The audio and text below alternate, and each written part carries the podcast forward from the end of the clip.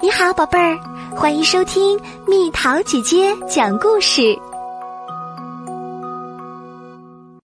安徒生童话《拇指姑娘》。从前有一位妇人，非常想要一个自己的孩子，但总是不能如愿。妇人便去找会魔法的女巫商量办法。怎么做我才能怀孕生孩子呢？于是，女巫给了妇人一颗神奇的种子，把这颗种子种在花盆里吧，你的心愿一定会实现。妇人按照女巫的吩咐，将种子种在花盆里。不久，花盆里开出了一朵硕大的花儿。妇人一看，大吃一惊。原来，花朵的中央坐着一个拇指般大小的女孩。妇人欣喜万分，给这个女孩取名为拇指姑娘。一天晚上，当拇指姑娘在核桃摇篮中甜甜的熟睡时，一只蟾蜍。啪嗒啪嗒的来到他身边，多么可爱的小姑娘啊！让她做我儿子的新娘吧。说着，蟾蜍偷偷抱走了拇指姑娘。蟾蜍将拇指姑娘带回到了睡莲的莲叶上。拇指姑娘一睡醒，蟾蜍就对她说。你就做我儿子的新娘吧，听明白了吗？但拇指姑娘不想当蟾蜍儿子的新娘。拇指姑娘很苦恼。这时，河中的鱼儿咬断了睡莲的根茎，放跑了拇指姑娘。拇指姑娘随着睡莲的莲叶。在河上飘啊飘，飘啊飘。这时，飞来一只金龟子，抓起它，迅速的往森林中飞去。金龟子的同伴们看到拇指姑娘，纷纷讨论起来。她的样子好奇怪呀，她只有两条腿呢。没过多久，金龟子们将拇指姑娘留在树叶上，自顾自的飞走了。从那以后，拇指姑娘开始在森林中生活。小鸟们是她的好朋友。不久，寒冷的冬天到了，花草树木都枯萎了。森林盖上了一层厚厚的白雪，小鸟们也失去了踪影。这样下去的话，我一定会冻死的。拇指姑娘冷得瑟瑟发抖。拇指姑娘决定走出森林。拇指姑娘在小麦地里发现了田鼠的家。求求您，我冷的快冻死了，让我烤烤火吧。拇指姑娘向田鼠奶奶不断恳求：“快进来吧，很冷吧，肚子也饿坏了吧？”田鼠奶奶关心的问，将拇指姑娘迎进家中，并拿出美味的食物招待她。从那以后。拇指姑娘与田鼠奶奶开始一起开开心心的生活。她陪田鼠奶奶聊天儿，唱动听的歌给田鼠奶奶听。一天，鼹鼠来田鼠家玩儿。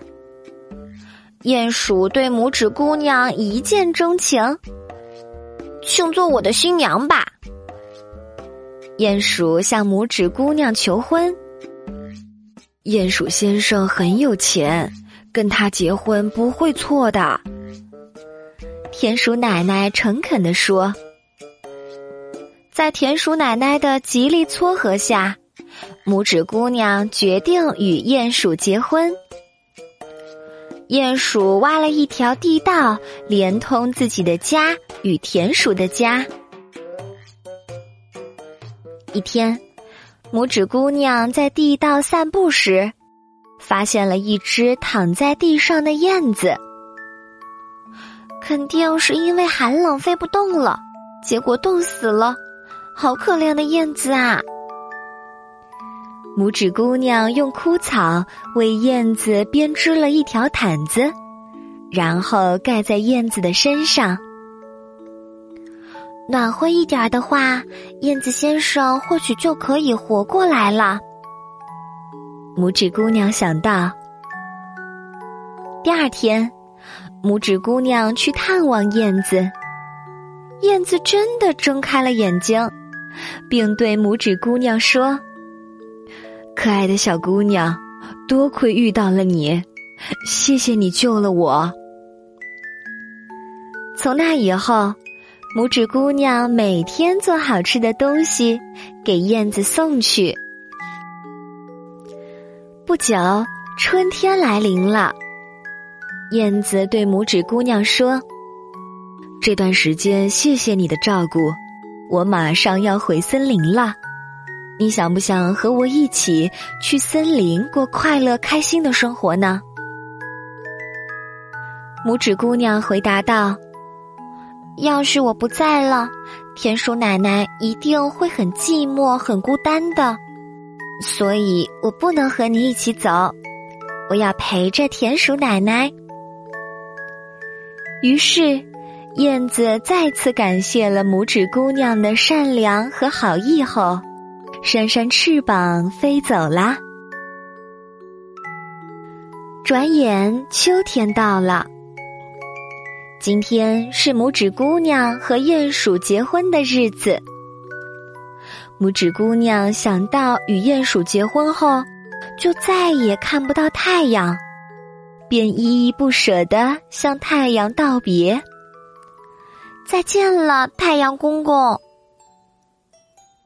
话音刚落，那只曾经得到拇指姑娘救助的燕子飞到他跟前，快，快到我的背上来，我带你去一个美妙的地方。在燕子的催促下，拇指姑娘爬了上去。燕子将拇指姑娘带到了一个古老的宫殿，然后把它轻轻的放在宫殿中盛开的鲜花上。放下的一刹那，花王出现了。他对着拇指姑娘说：“多么美丽的公主啊，请务必成为我的新娘吧！”我愿意。拇指姑娘回答说：“恭喜你们，恭喜你们！”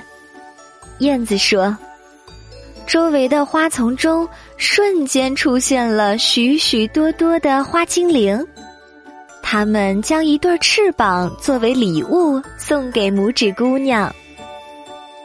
拥有了翅膀的拇指姑娘，开心的在花丛中飞来飞去，飞来飞去。”拇指姑娘与花王子举行了婚礼，据说他们一直过着非常幸福快乐的生活。